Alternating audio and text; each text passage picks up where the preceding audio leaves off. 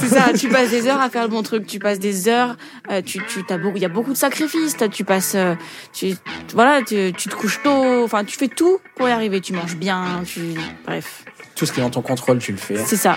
Et, et, et tu chies dans la colle. Et ça, et ça, c'est une sensation qui est atroce. Mais au bout d'un moment, euh, bah, tu, faut, faut, en fait, j'appelle ça continuer de toquer à la porte, en fait. Et ça va finir par ouvrir. C'est vrai.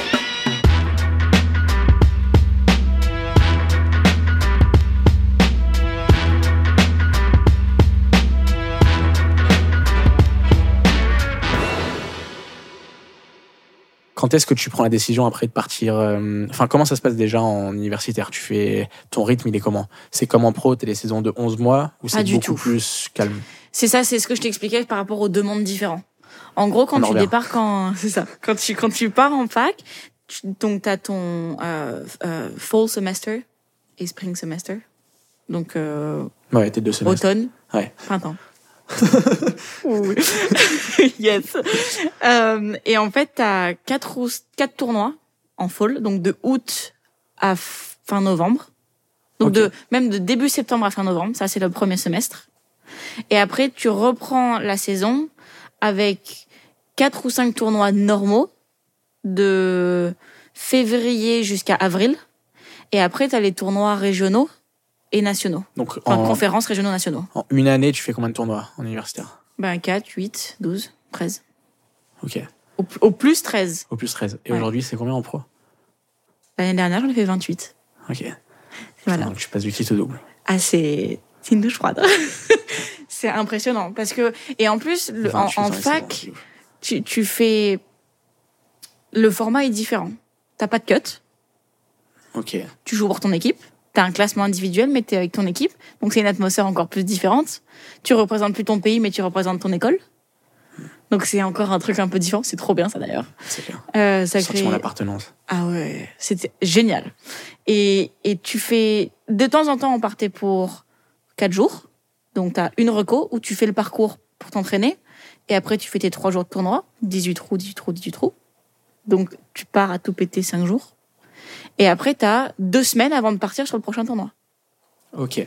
Donc tu as deux semaines pour récupérer, pour euh, Exactement. enfin, revenir sur tes cours, reprendre un peu le rythme de ta vie, C'est ça, t'entraîner. exactement. Surtout t'entraîner aussi, progresser, sur les, les- travailler les points que tu as. C'est ça, complètement. Faire des répétitions, le truc, euh, le, le- les racines de ton jeu et bosser dessus. Euh, de temps en temps, on partait que trois jours parce que tu avais 36 trous sur une journée Ouais, et ça- 18 le lendemain. 36 trous une journée, c'est intense. Ouais, ouais, c'était fun ça. Euh, alors qu'en pro, ben, j'ai enchaîné l'année dernière jusqu'à 9 semaines d'affilée. Et donc en fait, 9 semaines de tournoi. de tournoi. Donc tu, tu voyages le lundi, tu t'entraînes le mardi, le mercredi, tu as un pro-am. Donc Un quoi? un pro-am. Donc en fait, tu es une pro avec quatre amateurs, donc quatre personnes qui ont payé pour jouer avec euh, le tournoi. Donc ça compte pas dans le tournoi. Mais c'est ça permet de, de, de récupérer des sous pour le tournoi, pour le tour, etc. Et les, enfin, ces amateurs, c'est c'est des Ils savent gens. pas jouer. Ok, c'est ce que j'allais dire. C'est pas des amateurs qui vont devenir pros. qui Pas du tout. C'est Ok. c'est donc des gens des gens qui... qui ont de l'argent et qui ont l'expérience d'avoir tapé une balle. Exactement. Ils, ils, bah, ils, ont, ils, ils payent cher pour jouer, donc tu essaies de leur faire passer un bon moment. En gros, c'est du social. Ça fait partie des impératifs de ta semaine. Tu fais du social avec des, des amateurs. C'est bien aussi pour toi, tu vas rencontrer des gens. Tu rencontres pas mal de personnes. Ouais. C'est trop cool. Ouais. Donc autant être gentil et ouvert. Même au-delà de ça, De toute façon, tant qu'à le faire. euh, voilà. Euh, et en fait, après ton tournoi, il commence le jeudi. Donc, supposons que tu fais une bonne semaine, tu joues jeudi, vendredi, samedi, dimanche. Tu revoyages lundi. Et, tu, tu refais re- rebelote. Et ça pendant mardi, bon. neuf semaines. Tu rentres Donc, t'as quatre pas jours chez toi. T'as pas été chez toi Bah non, pendant une semaine. Euh, pendant en gros, j'ai fait neuf semaines. Euh, J'étais en Europe, à peu près. On a fait un peu Canada. Euh, J'en ai une aux États-Unis, mais principalement en Europe. Euh, si tu perds ton passeport après tes neuf semaines, ben t'es encore bloqué une semaine de plus. C'est ce qui m'est arrivé.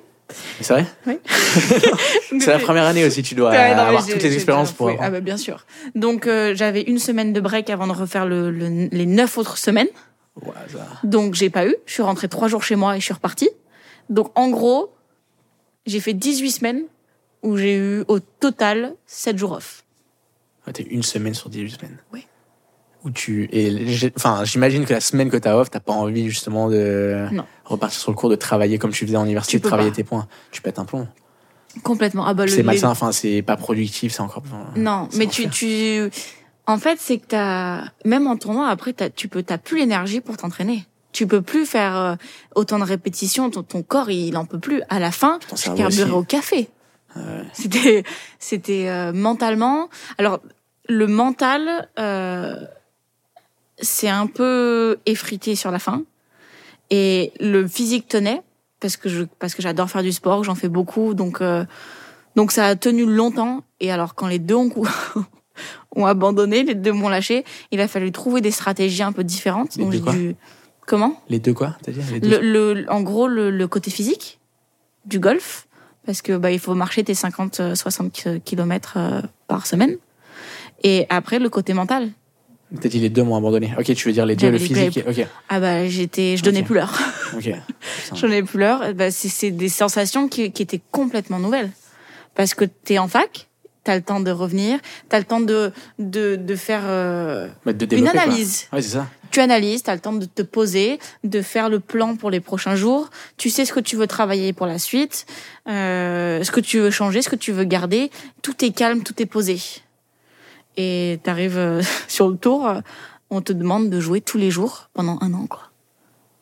Comment tu penses Enfin, tu parles du côté mental, mais j'ai l'impression que dans le golf, c'est juste, c'est un côté de ouf. Enfin, c'est plus que dans les autres sports C'est énorme. Ouais. enfin, c'est coup par coup. Faut que tu fasses le meilleur coup pour mettre la balle au bon endroit, pour euh, faire le moins de coups possible. C'est ça.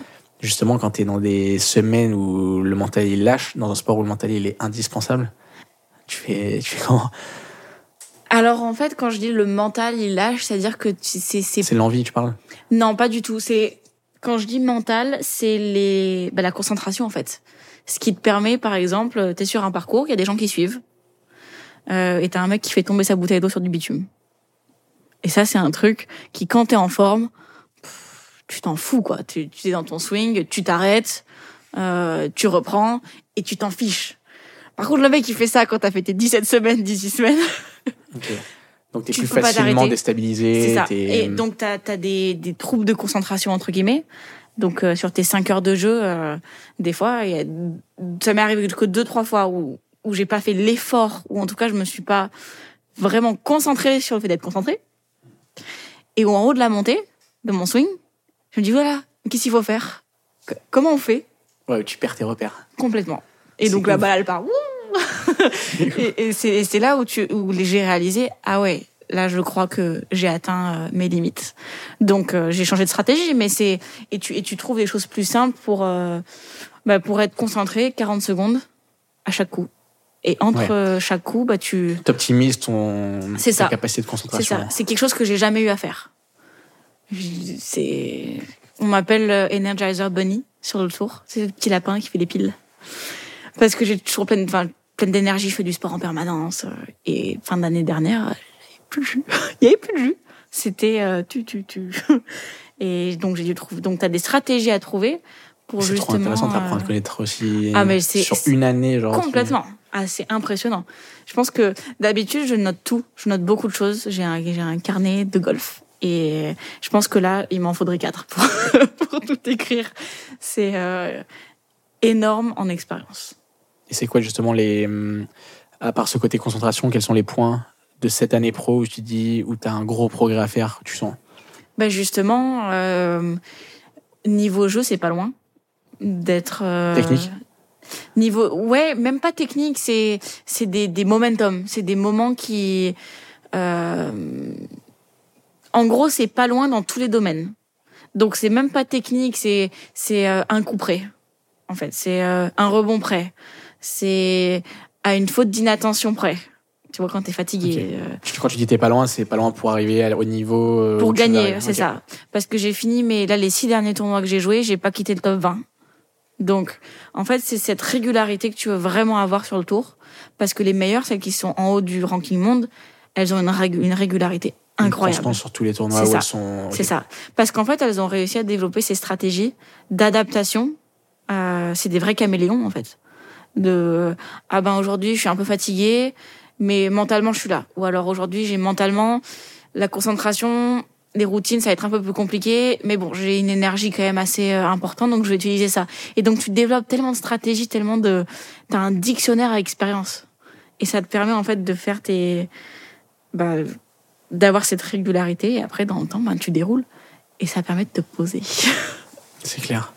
Puis comme tu dis, ça te permet de ne pas arriver à un, point, enfin pas burn-out, mais un point où t'en peux plus, puis t'as plus envie. C'est ça. Tu sais tes limites, tu connais tes limites en fait. C'est ce que je connaissais pas avant de débarquer chez les pros. Et tu penses que, hum, parce que donc t'as arrêté ton université à ta troisième année, tu disais? Oui, j'étais déjà, j'étais déjà pro. J'étais sur le tour à ce moment-là. À la troisième année? Ouais. En Donc, gros, j'ai. passé à pro deuxième, enfin Fin de. milieu de euh, dé- que j'ai fait? Début de troisième année. début de troisième année. Donc t'as donc- fait tes deux années pleines et après t'es passé pro. C'est ça. T'as hésité à passer pro ou pas? Alors c'est une, drôle de situation parce qu'en fait, moi j'avais planifié de passer pro qu'au moment des cartes, là, le, le tournoi qui te permet de passer sur le LPG et de partir de là. Et en fait, euh, je fais un, gros tournoi euh, bah, Evian, c'est un majeur euh, en France et je fais un bon tournoi, je passe le cut le week-end et, j'ai ma coach de fac qui m'appelle et qui me dit mais pourquoi tu passes pas pro? Je dis, dis comment ça je passe pas pro. Elle me dit bah je pense que au niveau niveau expérience tu ça va beaucoup plus t'entraîner de faire des tournois où tu vas avoir des invitations parce que mon niveau amateur parce qu'à ce moment-là j'étais je crois numéro un mondial ou, ou numéro 2 C'est ça, mondial. C'est combien de temps numéro un mondial? 5 6 mois truc comme ça C'est ouf. Ça, Ouais. c'est très incroyable aussi. Ouais, Tu Bon, il y a personne qui est meilleur que toi dans le monde, à part ceux qui sont pros. Ouais, et une fois que tu passes euh, troisième, t'es t'es toujours euh, toujours par là. C'est ça Oui, se oui. joue. euh, c'est Tu un système tournoi ou deux tournois tu après, ouais. C'est ça. Et, et donc elle me dit, je pense que niveau expérience, tu vas t'affiner. Enfin, tu vas affiner les derniers détails beaucoup plus facilement pour être mieux préparé pour la fin d'année. Donc passe pro. Euh, et, je, et je lui dis mais t'es pas dans la dans la mouise pour euh, au niveau des équipes, ça, tu vois, au niveau des joueuses. Parce que si, si une joueuse décide de partir du tac au tac, il faut que tu faut que tu recrutes en même temps. Elle m'a dit non non c'est bon, tout va bien. Donc euh, Pas beaucoup je de coachs dis, qui bon. diraient ça. Non, pas du tout. Donc elle m'a dit vas-y fonce. Donc euh, le lendemain, deux jours après, je reçois une invitation justement sur un tournoi pro du tour qui est juste en dessous du LPGA. Le Epson Tour. c'est la division 2 en fait. Division 1 LPGA, division 2 Epson. Donc je me caille, donc je, je peux jouer ce tournoi pro. J'envoie un email, je suis passé pro et ça a commencé comme ça. Et j'avais encore l'école à ce moment-là, en classe, En classe. en classe. Ok. Et après, tu rentres pro, tu t'arrêtes. T'arrêtes tes cours. Alors j'ai j'ai- j'étais motivée pour finir. Ça sort les larmes.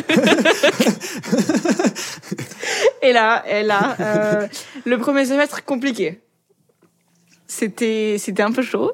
Donc, t'étais pro et tu revenais sur ton campus. euh, Chaque semaine. C'est comme si t'avais ton appartement, mais t'étais plus sur C'est l'université. ça. En fait, j'étais C'est toujours avec les filles en plus. Elle avait réussi à négocier. J'étais encore avec les filles dans les appartes. Euh, je faisais tout avec les filles, les entraînements, C'est trop cool ça. complètement. Hein, mais Elle m'a C'est une négocié un deal. de ouf. Ah ouais. C'est Ok. c'est- elle m'a bah, c'est ce qui m'a permis de de- d'optimiser euh, bah, tout, en fait, l'entraînement, les tournois. Bon après quand je suis passée pro, euh, j'ai pas eu tout de suite euh, tournoi toutes les semaines. hein. Ça a été toutes les deux trois semaines.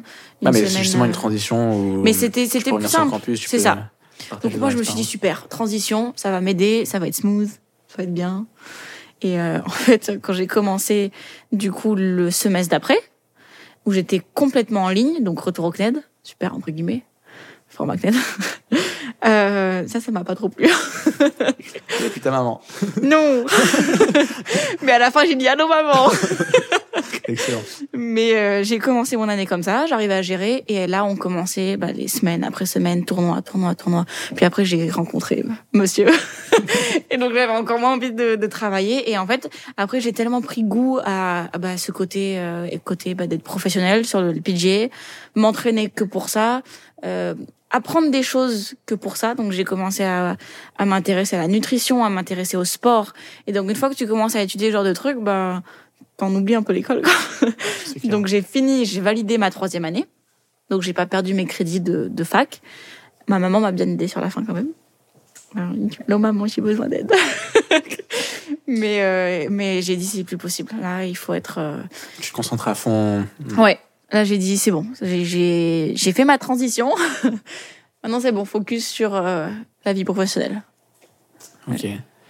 Et tu. hum, comment, enfin, tout à l'heure tu parlais du côté psychologique, mais ça m'intéresse trop d'en parler sur le golf. Mhm.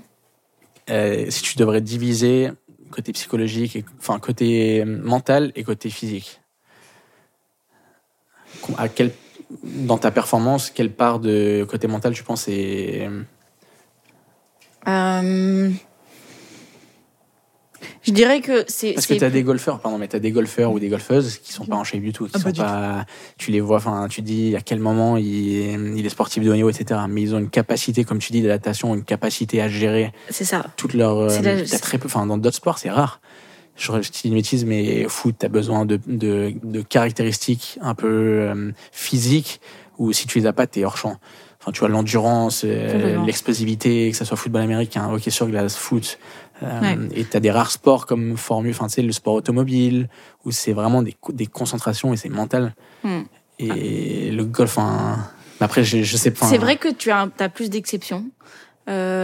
Aujourd'hui, les, les meilleurs joueurs et les filles en haut du classement mondial, top 10, mondial 15, les filles sont de plus en plus physiques et tu les vois de plus en plus faire du sport avec des swings de plus en plus athlétiques. Qui vont plus loin, qui sont plus. Vont plus loin, les, les swings accélèrent. euh, ça, c'est une frappe qui est vraiment différente d'il y a, d'il y a 20 ans.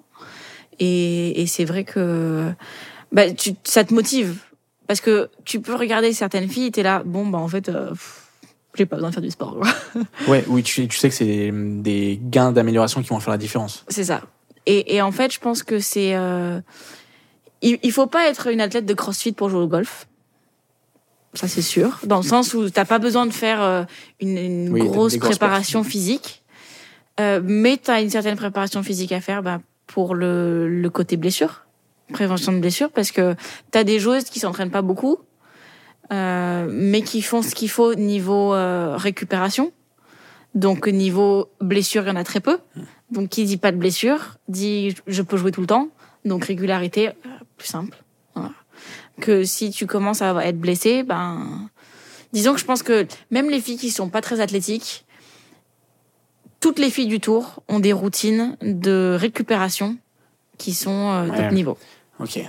Mais ce que je, me- ce que je me disais, c'est qu'à un certain moment, j'ai peut-être complètement tort, mais hum, pour les filles ou pour les garçons, pareil, il y a, hum, vous êtes tous super bonnes techniquement.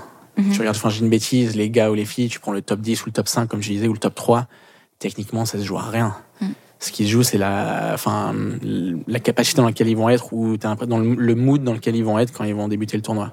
Mhm. Ce qui est, enfin, c'est ça ou pas? Alors, le, golf, c'est un des rares sports où tu peux t'entraîner des heures et des heures et des heures et t'en prendre plein la gueule quand t'arrives sur le parcours. Dans le sens où euh, t'as plein d'éléments que tu contrôles pas. Dans le sens où, euh, par exemple, le, le même le même drive, donc le même premier coup. Tu prends une Nelly Corda, donc euh, numéro 2 mondial. Euh, tu me prends moi, qui suis dans les 70 quelque chose mondial. Euh, on tape le même drive. À un mètre près, là où la balle va tomber, t'as une balle qui va s'arrêter sur le fairway et t'as une balle qui va pouvoir finir 30 mètres plus loin dans la forêt. Et des fois, eh ben ça joue à ça. Je dis pas que ça joue que à ça, Ouais. mais t'as des éléments comme ça. T'as le terrain, t'as les conditions selon l'heure à laquelle tu joues. Donc t'as plein Euh, d'éléments extérieurs qui complètement. influencent. Ok. c'est ça. Et, et tout s'aligne en fait sur les très bonnes semaines. Donc après, ça se provoque un petit peu parce qu'il faut forcément travailler. Bien sûr, mais je me dis à un moment donné, tu fais tout le temps les mêmes. Enfin, je dis une bêtise, mais les, les entraînements, je sais pas comment ça se passe, mais ton coup, tu le connais. Ben à un moment non, donné, en fait. je me dis, t'arrives. Enfin, je, je m'imagine un joueur ou une joueuse qui a 20 ans ou 15 ans d'expérience. Mhm. Euh, Est-ce qu'elle a besoin de, de s'améliorer techniquement? Est-ce qu'elle n'est pas euh, parfaite techniquement? Est-ce que c'est pas plus le. Le, Non? le swing bouge tout, le temps, tout le temps, en permanence. T'es à un degré près. Dis-toi que si une phase de club, donc euh, tu prends un swing de, de drive, le, celui qui va le plus loin, tu euh, tu l'ouvres de un degré à droite. Un degré, donc c'est pas grand-chose. Hein. Sur une 10 distance de droite. 100 mètres de balle, ça change tout. Si tu fais, si t'as une vitesse à peu près de 105 miles par heure, avec un chemin de club, donc ton club il arrive légèrement intérieur ou légèrement par-dessus, pas droit tout droit, ta balle elle va dévier de de- du- d'une certaine distance. C'est comme ça que tu crées les effets avec la balle. Et en fait, le, dans ton swing, ça se joue à un degré près. Et donc, ce sont des positions qui qui restent, qui sont pas figées. C'est ça. Et tout évolue en permanence. C'est ça. Et t'en entends, enfin, j'en ai entendu qui disent que des fois ils l'ont. Enfin, je dis une bêtise, t'as des joueurs, euh, je sais pas, dans la série, tu l'as vu ou pas la série Ouais, euh, quelques épisodes. Ouais, t'en as qui disent, bah, euh, ce qui fait peur, c'est qu'ils l'ont, je sais plus le, le nom de- du golfeur qui dit ça, mais il est parfait, il se trouve parfait, il fait toutes les choses parfaites pendant trois semaines, et au bout de la quatrième semaine, il sait pas pourquoi, bah, ça tout chie, et c'est trois semaines de cauchemar où il sait plus, il arrive plus à pas. retrouver le truc. C'est ça. Il dit c'est et c'est le il disait c'est le cauchemar d'un golfeur c'est qu'il sait très enfin quand tout va très bien c'est parfait mais à un moment donné tu perds le truc tu sais pas pourquoi ça. et, Et tu, tu- ferais tout pour le retrouver mais tu, tu n'arrives pas à le Et retrouver. le pire, c'est que tu sais que tu vas le perdre à un moment donné. Ouais. C'est ça le pire. C'est que Mais tu te quoi mais, dis. c'est- mais pourquoi? C'est men- C'est- mais c'est que mental en plus. Alors, c'est c'est physique aussi. C'est l'angle que tu parles, c'est- tout le Ouais, placement. ouais, ouais, c'est c'est tellement euh, le, le swing de golf, c'est un des, des mouvements les plus techniques dans le sport, et donc euh, le matériel va avec.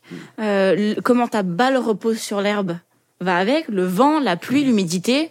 C'est un truc. euh, Enfin, c'est. Tu entends, tu te dis, il faut être ingénieur pour pouvoir jouer. hein. ou, ou être ingénieur, ou être complètement débile au bout du. Grave, où tu réfléchis pas. et- Exactement. Mais c'est ce qu'il disait. Il à un moment donné, il y a des mecs, il dit, je suis sûr, il se prend tellement la tête, il est Ah, avec non, sa copine sur le canapé, il dit, je suis sûr que tu regardes celui qui a gagné depuis trois semaines le tournoi, il réfléchit pas au moment où on se parle, il réfléchit pas. Mais complètement. Ça, et ça dépend du joueur. Mais t'en as certains qui sont là.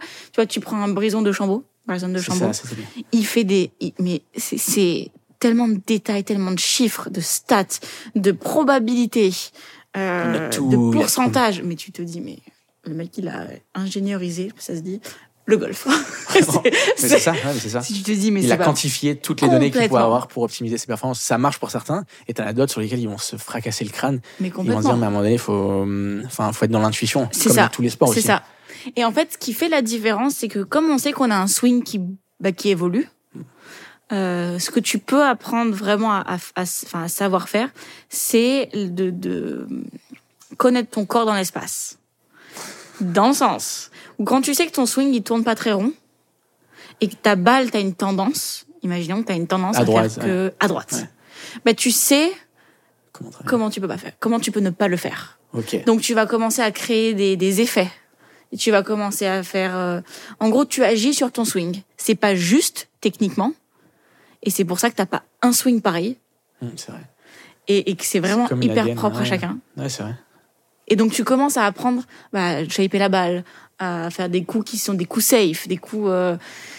T'as une, une, une ribambelle de coups que tu peux faire quand ton swing, il est pas on the dot. Ah, c'est lunaire. Ouais, ah, mais complètement. Faut être sado pour jouer au golf.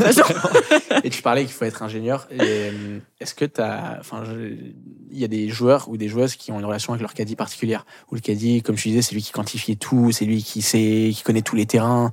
T'en as d'autres, c'est leur meilleur pote ou c'est des, c'est des connaissances?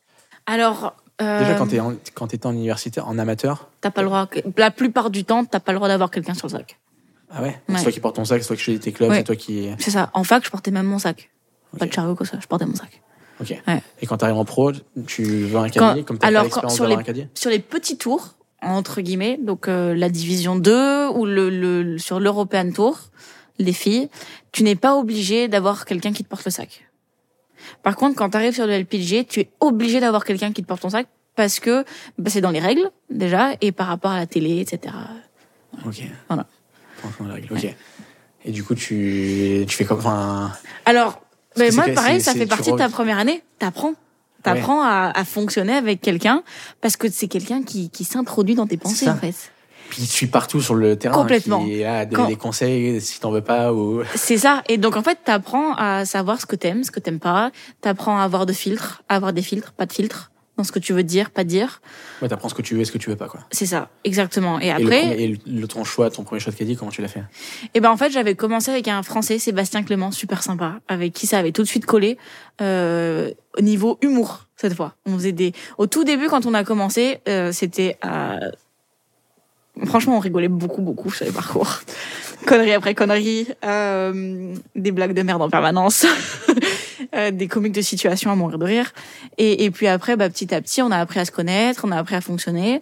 Et puis euh, j'ai commencé à, à tester euh, d'autres systèmes. Avec Seb, c'est très détaillé, il y avait beaucoup de beaucoup de discours. Après un ou deux tournois, il a pas pu être avec moi, j'étais avec quelqu'un d'autre, donc j'ai découvert une autre méthode de cadayage. Je me suis dit ah c'est intéressant machin.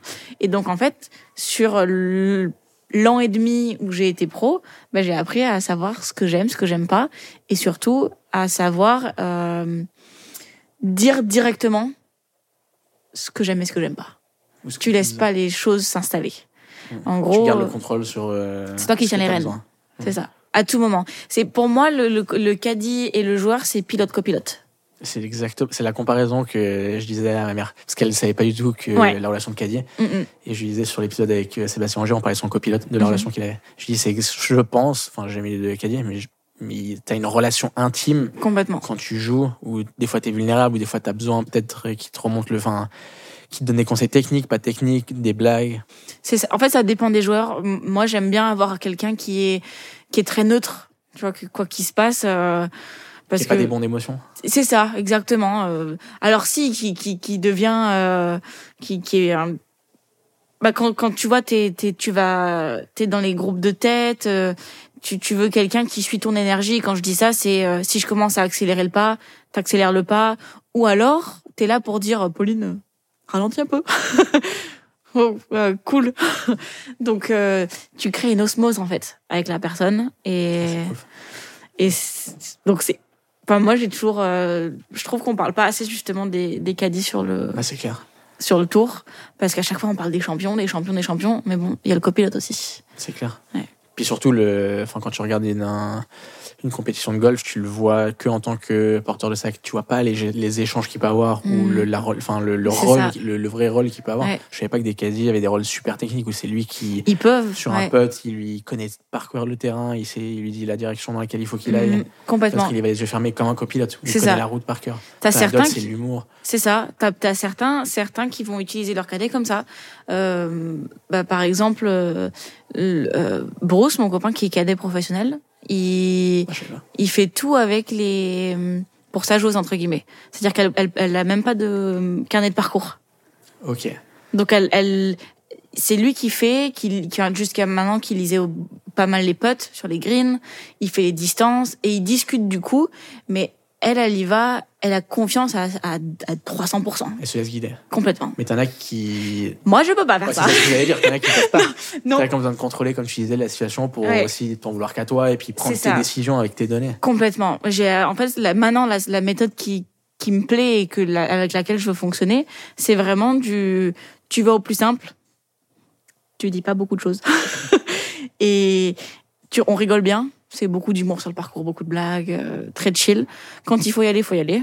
Faut taper ton coup et être dans le moment. Mais sinon, c'est voilà un discours très simple. J'ai mon carnet de parcours, je fais mes distances, je fais mes mes informations, je dis ce que je vais faire. C'est oui ou non. T'as besoin d'un avis, enfin d'un échange?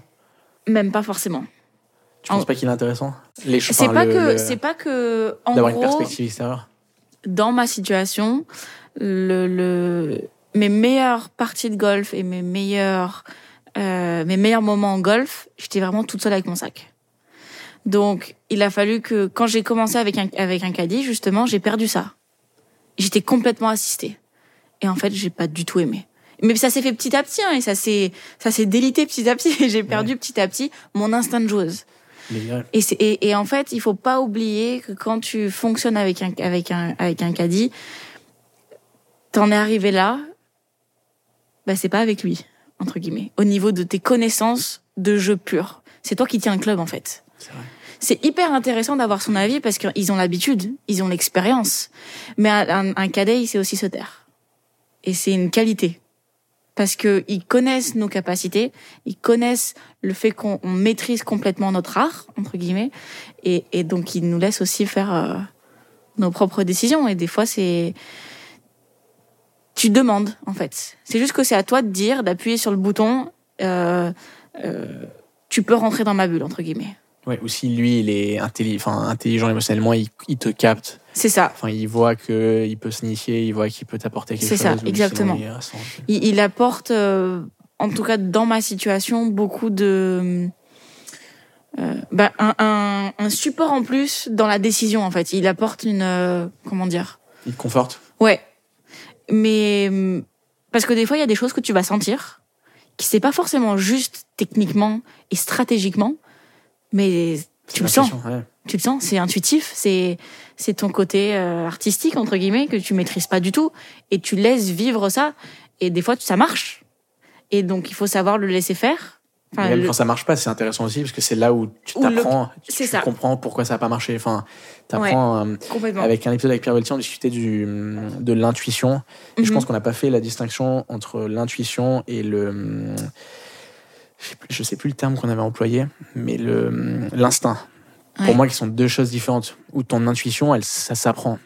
On avait un échange, lui, il pensait que l'intuition, ça s'apprenait pas. Et moi, je disais, mais je pense que l'intuition s'apprend.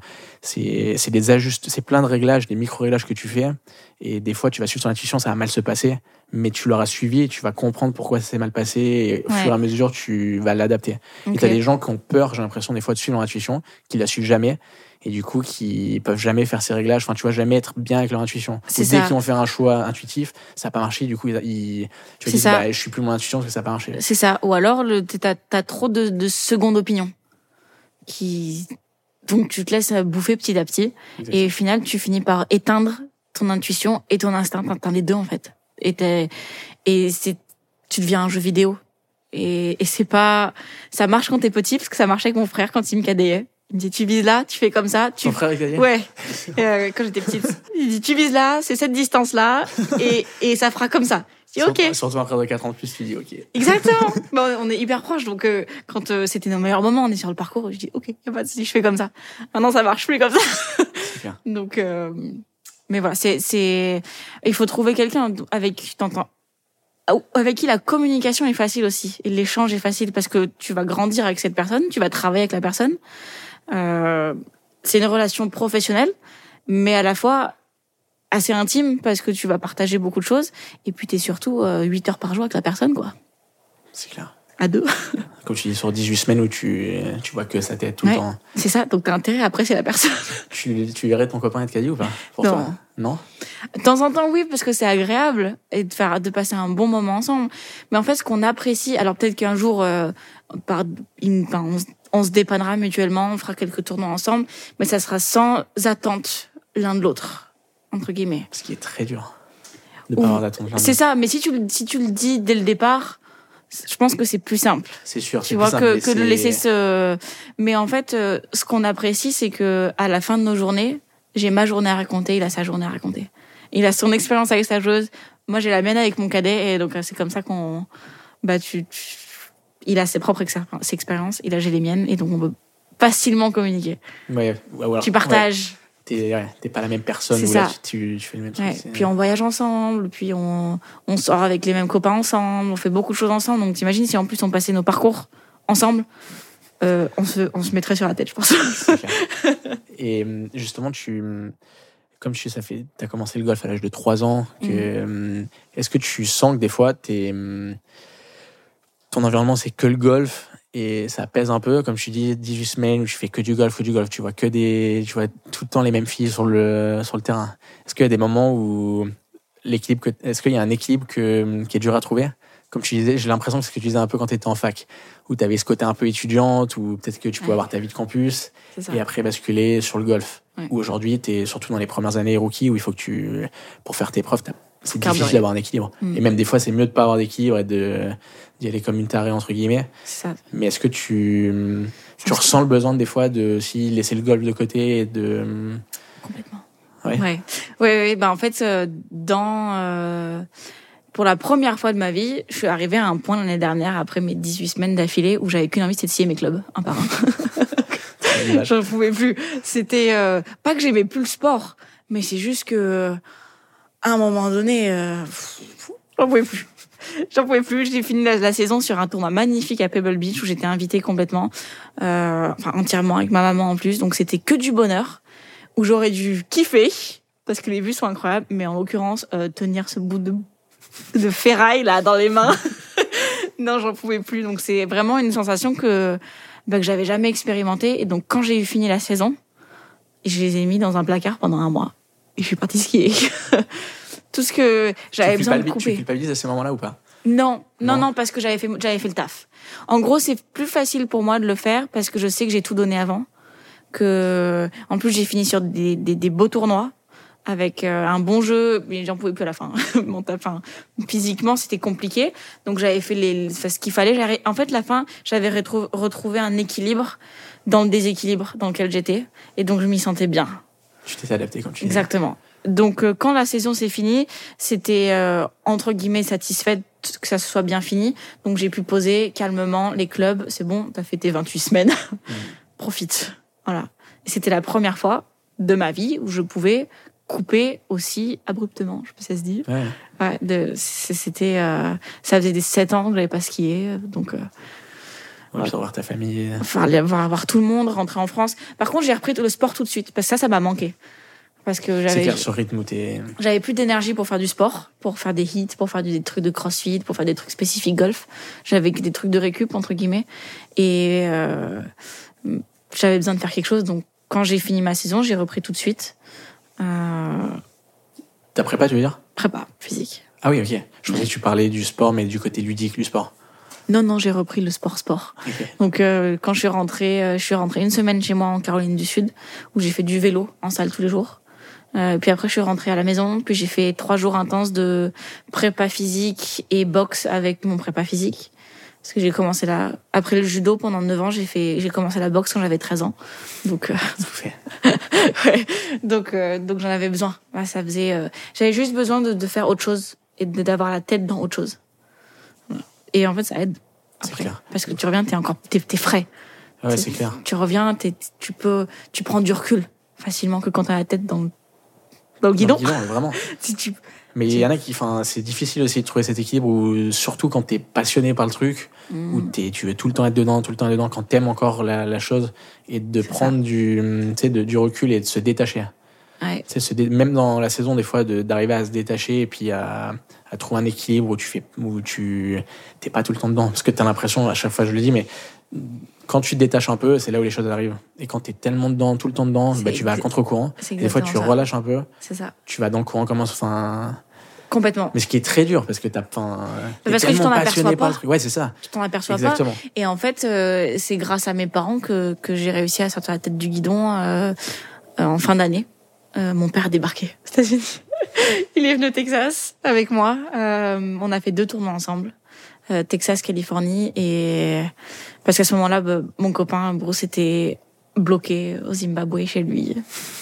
Bref. Euh, donc mon papa est venu me rejoindre.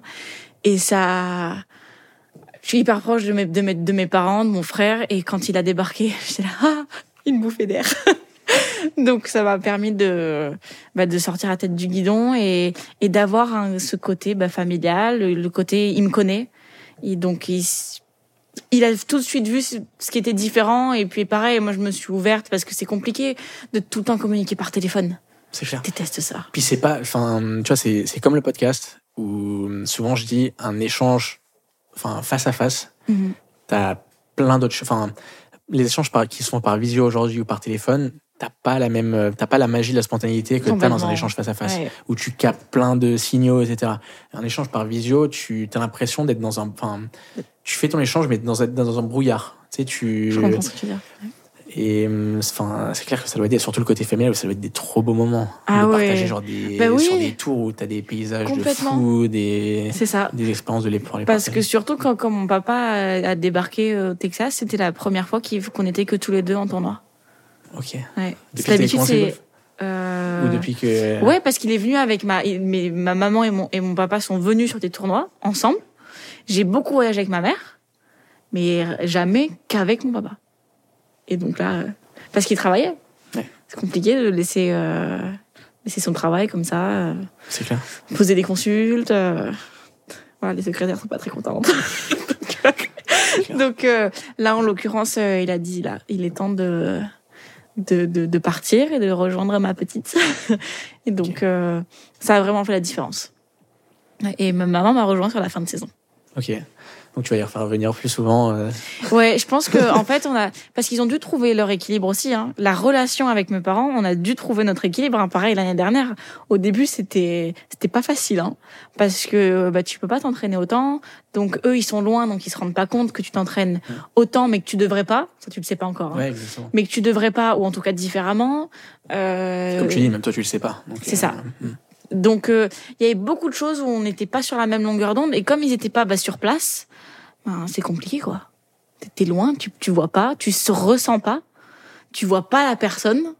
Donc euh, donc euh, c'est la communication a été un peu brouillée en début d'année. Toi t'es dans ton truc, t'as pas C'est- ça. On est toujours très enfin on, on- on est tout le temps en contact avec mes parents. C'est toujours un message de bonjour et de bonne nuit. Il n'y a pas, grosse, y a pas une grosse discussion, hein, mais c'est juste un coucou, euh, bonne nuit. T'as mangé quoi Euh, Exactement. T'as passé une bonne journée, tout va bien. euh, pareil avec mon papa parce qu'il bosse à fond, donc dès que je peux, on s'envoie des messages, on s'appelle, etc. Quitte à ce qu'il soit minuit pour lui. Mais mais d'avoir retrouvé cet équilibre-là, ça nous permet ben, maintenant de voilà, quand ils viennent en tournoi, ils viennent en tournoi pour être des, pour être parents, pour être supporters. Ils ont plus, euh, ils ont plus à prendre ce côté un peu. Ils ont jamais eu le côté père fouettard. Quand je dis ça, c'est-à-dire qu'ils ont jamais eu besoin de me remettre sur le droit chemin, parce que j'ai toujours été bah, très carré avec ce que je veux faire et euh, organisé. Donc ils ont toujours été là en tant que bah, aide. Ils m'ont toujours aidé à faire les choses. Mais là, euh, en début d'année, ça s'est un peu brouillé parce que bah, je, Mais ce qui est normal. normal. oui, c'était c'était tout nouveau et c'était tout nouveau pour eux aussi.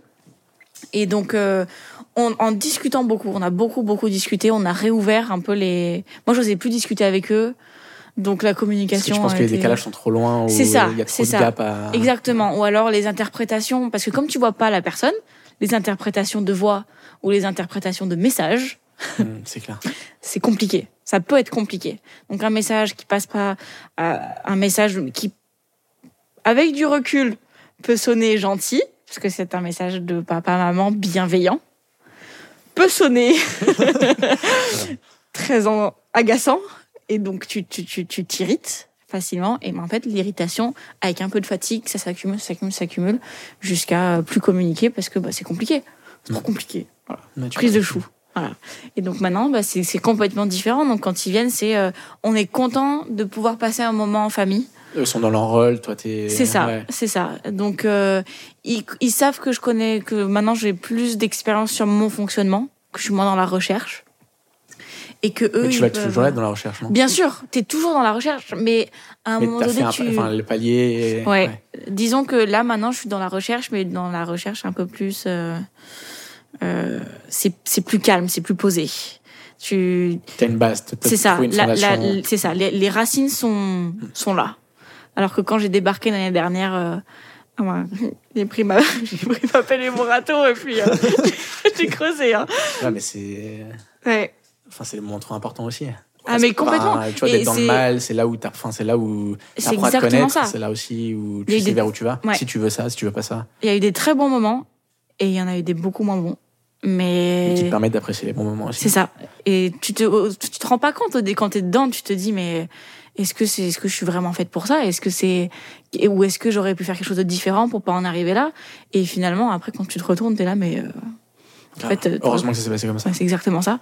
Là, heureusement que l'année dernière, euh, heureusement que je me suis trop entraînée, heureusement que je me suis pété à moitié le pied gauche, heureusement que que j'ai que ça a pété avec mes parents, heureusement que Mais parce y a que plein de- tu sais- heureusement. ouais, mais parce que tu sais transformer aussi, c'est hum, qui est qui est compliqué. Transformer ces ces difficultés en force, en moteur. c'est ça. Et t'as d'autres personnes, d'autres profils qui seraient plus en mode euh, à se plaindre ou à Mm. se focuser sur ses problèmes. Hmm. Et je trouve une des clés justement, que ça soit les sportifs chez l'entreprise, n'importe qui, c'est de basculer, enfin de s'en servir comme moteur au mieux de frein. C'est ça. Enfin, tu vois, transformer, j'ai une bêtise, mais transformer de la merde en engrais. T'en as d'autres qui vont genre euh, en faire n'importe quoi, et puis t'en as d'autres qui vont en faire pousser quelque chose grâce à.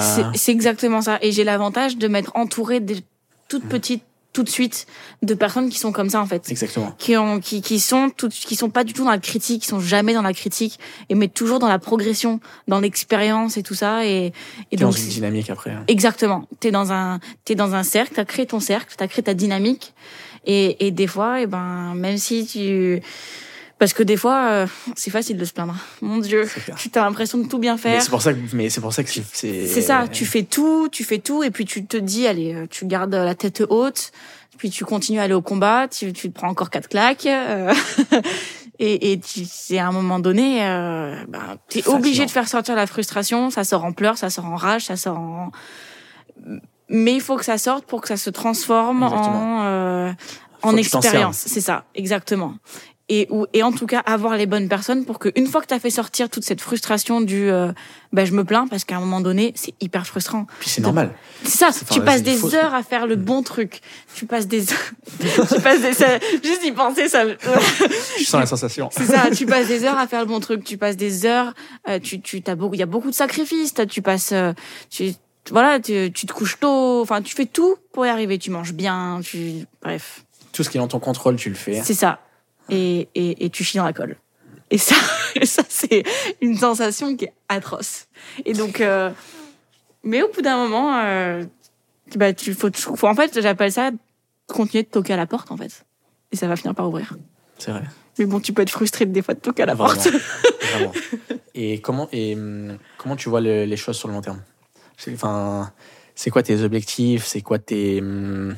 J'imagine, enfin, tu veux performer au maximum, tu veux. as des objectifs précis ou tu vois, enfin, t'es plus en mode.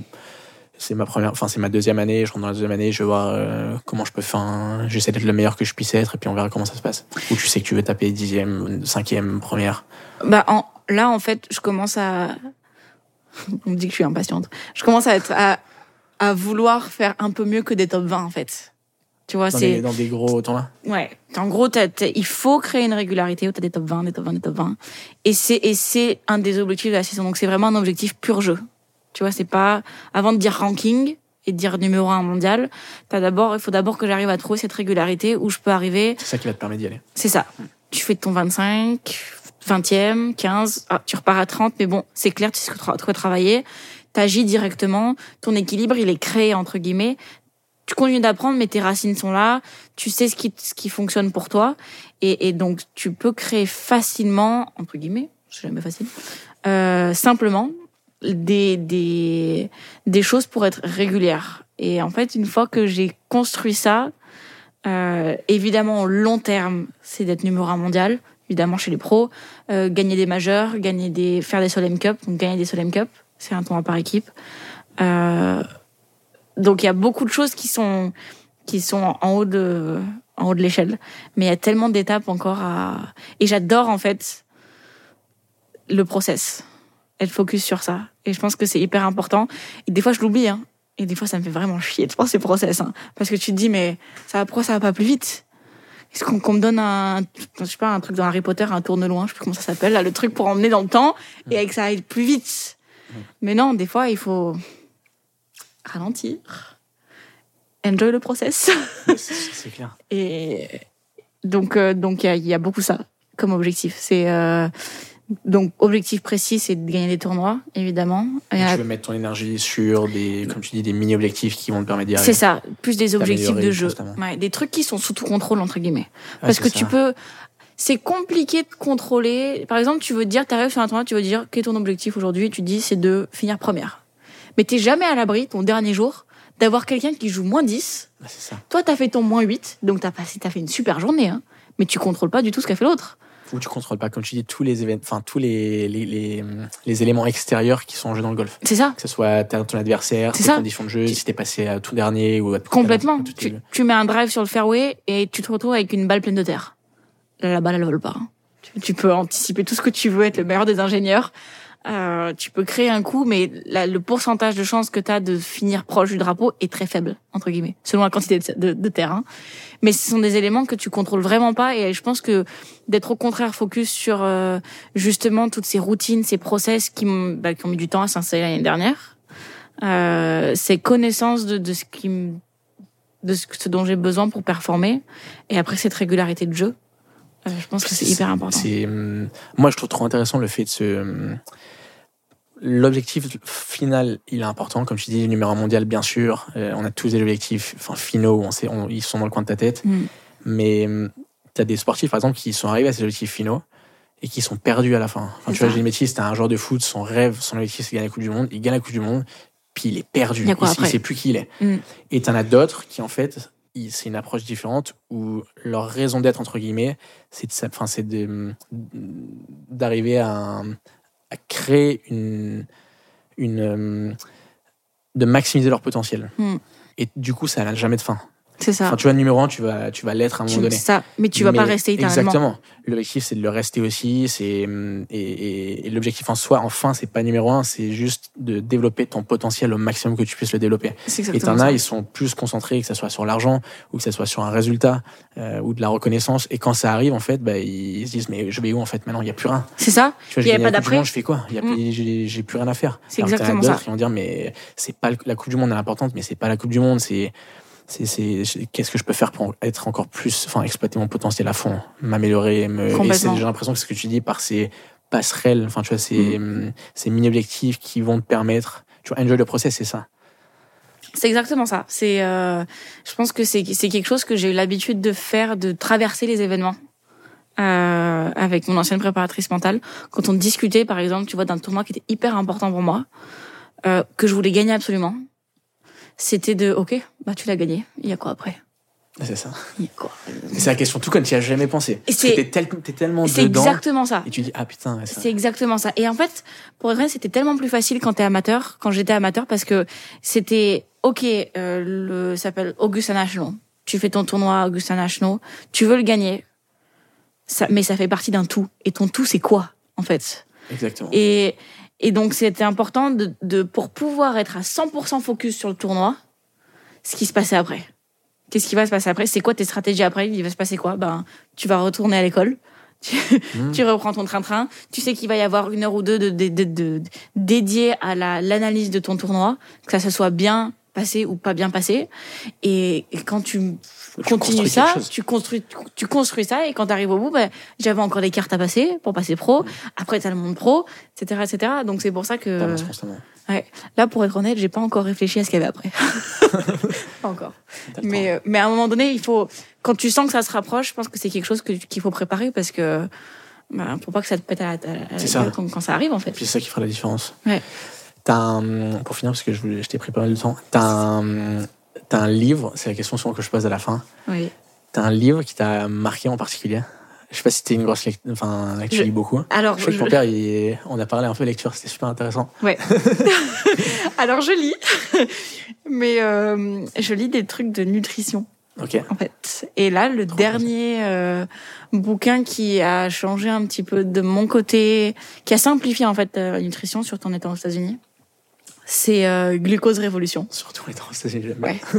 Donc c'est un, c'est un bouquin euh, qui est basé que sur euh, le, le glucose entre guillemets et comment le, le taux de sucre que tu as dans le sang peut affecter ton humeur, tes hormones, euh, ta performance Tes pensées. tes pensées euh, et après comment tu trouves un équilibre simple dans ton alimentation pour euh, justement ben mieux t'alimenter et donc euh, c'est pour ça que j'ai commencé à apporter un un, un on t'appelle ça? Un capteur de glycémie Ok. c'est les trucs que les diabétiques ils portent Ouais.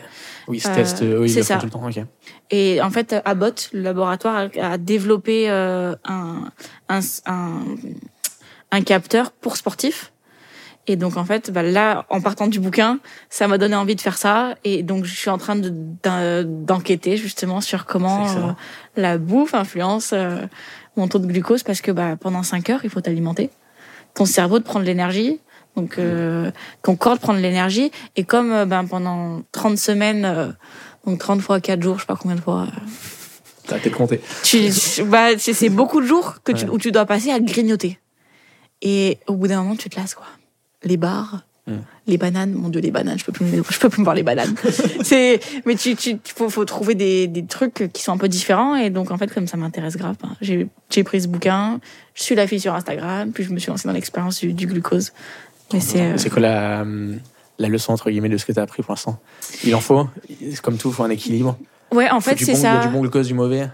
Ouais, t'as t'as t'as plein t'as plein de trucs évidemment, mais c'est c'est pas parce que je monite je je moniteur monitor. Je- ouais, c'est ça. C'est pas parce que je fais attention, Surveille. tu vois, je surveille le, le côté euh, pic glycémique Ouais. que si j'ai envie de me bouffer trois cookies, je peux me bouffer trois cookies. Tu vois, Hmm. c'est il y a des extrêmes à éviter euh, dans lesquels je suis tombée quand j'utilisais la Whoop. Je sais pas si tu connais la Whoop. Non. Il faut que tu regardes la. C'est un c'est un dispositif que tu mets au poignet et ça te donne la, la fréquence cardiaque et ça te permet aussi d'analyser ton sommeil. Ok. T'as énorme de pas. sportifs qui le qui le font, beaucoup de golfeurs. Ça euh, analyse quoi, genre ton, ta fréquence cardiaque pendant ton c'est ça, exactement. Donc ça te dit quand est-ce que t'es en REM, quand est-ce que t'es en Oh, ok. C'est ce que t'as vu en psychologie. Exactement. et en fait, euh, et ça te donne ton effort, ça te sur un- un- une note de 21, je crois. Ça, ça te donne ton effort dans la journée par rapport à ta fréquence cardiaque. Et euh, en fait, euh, j'ai commencé à culpabiliser quand j'étais en dessous de 17 et demi de strain, ce qui est énorme 17 et demi. C'est des trucs euh, c'est des entraînements de crossfitters qui tournent autour des 17, 18, 19. Euh, et donc en fait, je suis tombée dans une extrême qui m'a pas plu du tout au bout d'un moment. Et il faut jamais, enfin, faut pas tomber dans les extrêmes. Mais c'est bien pas des fois de exprès tomber dedans pour justement, pour justement trouver l'équilibre. voilà et donc quand j'ai euh, commencé à lire ce bouquin là que j'ai que j'ai que j'ai étudié pendant un petit moment euh, bah ça m'a permis de, de, de prendre du recul par rapport à la bouffe parce que c'est facile aux États-Unis de lire les étiquettes C'est clair. et de tomber dans le Mais t'as Oh, pas l'impression ça des fois justement dans la bouffe, c'est aussi, comme je te disais, de pas réfléchir trop non plus. Enfin, de. Il y a des il faut il faut des moments comme ça où tu, Ouais. tu fais ce que, enfin, tu te fais confiance, tu sais que t'es intelligente, que tu connais la nutrition et tu sais ce que tu faut que tu manges ou pas que tu manges. c'est ça tu bêtes apprends en fait c'est pareil Ouais. tu enfin j'ai- j'apprends les différents euh, les différents aliments qui me correspondent ou pas euh, les trucs euh, t'as des sportifs qui se posent jamais la question. Ouais non mais Et même complètement des sportifs euh, dans le, enfin, le top niveau de leur discipline au monde qui bien qui se sûr la question. Bien qui sûr. font de- qui, comme tu disais, perdent le contrôle sur la nutrition ou c'est fait par des chefs ou que c'est fait par, ils, ils Ouais. comprennent rien de ce qui, Ouais, ça, c'est quelque chose qui m'a toujours, euh, bah, qui m'a vraiment intéressé. Et surtout quand j'ai débarqué aux États-Unis. Et, et, une, et une fois sur le tour aussi, parce que tu manges tous les jours au resto, quoi, quasiment. Donc, euh, apprendre à bien manger quand c'est pas toi qui, qui, qui cuisine euh, et que c'est pas des chefs étoilés, ça peut être compliqué. Donc, euh, t'apprends à, à gérer, tu t'adaptes. Et donc, ça apprend à l'adaptation. Encore l'adaptation. on Ouais. prend tout le temps. Mais ouais, mais ça, c'était... Et donc, c'est vraiment le bouquin qui C'est original comme lecture. Ouais, Je pensais que t'allais sortir un autre truc. euh, non, bah après, j'ai lu un petit peu d'autres bouquins. euh, Non, j'imagine, mais c'est original de. d'un Mais celui-là, le, en ouais, en termes de. Bah, j'ai donné celui-là parce que c'est- le, dernier que j'ai lu, en fait. Donc, euh, après, c'est vrai que. Trop bien. Ouais, t'as deux, trois bouquins de, de développement personnel, tu vois, qui sont sympas à lire. Euh, good Li- euh, c'est quoi? Good Vibes, Good Life, je crois. Ok. C'est un bon bouquin aussi. Ça, ça change un peu la perspective. T'entourer de bonnes personnes, t'entourer de bonnes Ouais, ondes. Euh, Moi qui m'avait marqué, c'était, je sais pas si tu connais, il est connu aux États-Unis, Wim Hof. C'est, c'est, euh, euh, un mec qui, par la thérapie du froid, prouve euh, beaucoup de choses. Enfin, Ah qui a oui prouvé tort à la mais je crois que j'ai vu, si, je crois, Il si, est si, super connu j'ai vu. Ouais. Et il a écrit un bouquin, bon, son bouquin est quand même très commercial, mais hum, toutes ces idées euh, qu'il partage euh, sur son site, etc.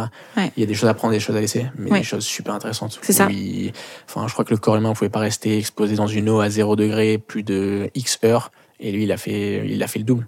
Ouais. En disant avec une technique de respiration. C'est ça, ouais, Les scientifiques disaient, mais c'est toi, t'es- tu peux le faire peut-être parce que tu es hors, hors, hors norme.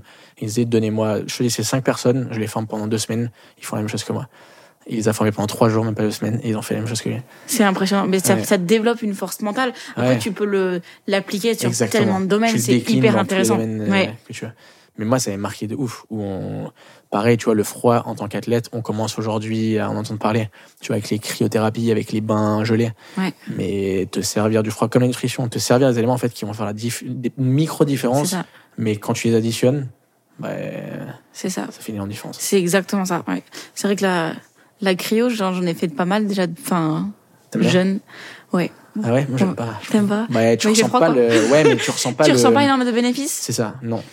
J'ai Euh, l'impression que pour ressentir les bénéfices de la cryo, faut que tu aies, chez les métis, des joueurs de football qui ont un rythme, tu vois, genre, euh, ou des, des contraintes physiques, des chocs, C'est ça. où tu ressens le bénéfice. Mais quand, euh, je- enfin, au hockey, où c'est plus des douleurs profondes sur des muscles, sur des tendons, bah, Je vois, je vois ce que tu veux dire. Parce que là, tu vois, les, des fois, quand je, me- quand, je, quand je me mets des grosses séances de sport et que je sors et que je suis complètement. euh, je suis fracassée, quoi. Plus derrière, euh, Derrière, je reste sur un practice pendant 4 heures. Tu tapes des balles pendant 4 heures. Tu regardes tes mains, elles sont ensemble. T'as des, t'as des, Ouais, des ampoules. T'as des ampoules partout. Euh, c'est, c'est, tu te donnes un rythme qui est intense. Et, et j'ai eu fait une cryo comme ça. Euh, après en avoir, oh non, enfin j'en ai bavé pendant pendant quelques jours. Ça te permet en fait aussi, mais d'un point de vue psychologique aussi, de Mmh, tu tu tu t'arrêtes. Tu, Ouais. tu mets fin au, au Tu sais que tu cycle. vas faire du bien. euh, C'est ça. C'est bon pour tes cellules, c'est bon pour ton esprit, c'est Exactement. C'est un moment que tu prends pour toi. C'est ça. exactement. T'as certaines filles qui peuvent aller faire faire des ongles, mais Ouais. la cryo c'est bien aussi. Mais t'as là, t'as là, je suis sûr, t'en as qui font des ongles et qui vont avoir un rapport plus élevé que celles qui vont faire de la. Mais complètement. Parce qu'elles savent que ça leur correspond mieux. C'est exactement ça. C'est exactement ça. C'est faut trouver ce qui, ce qui te correspond. Ouais. Ok, trop cool.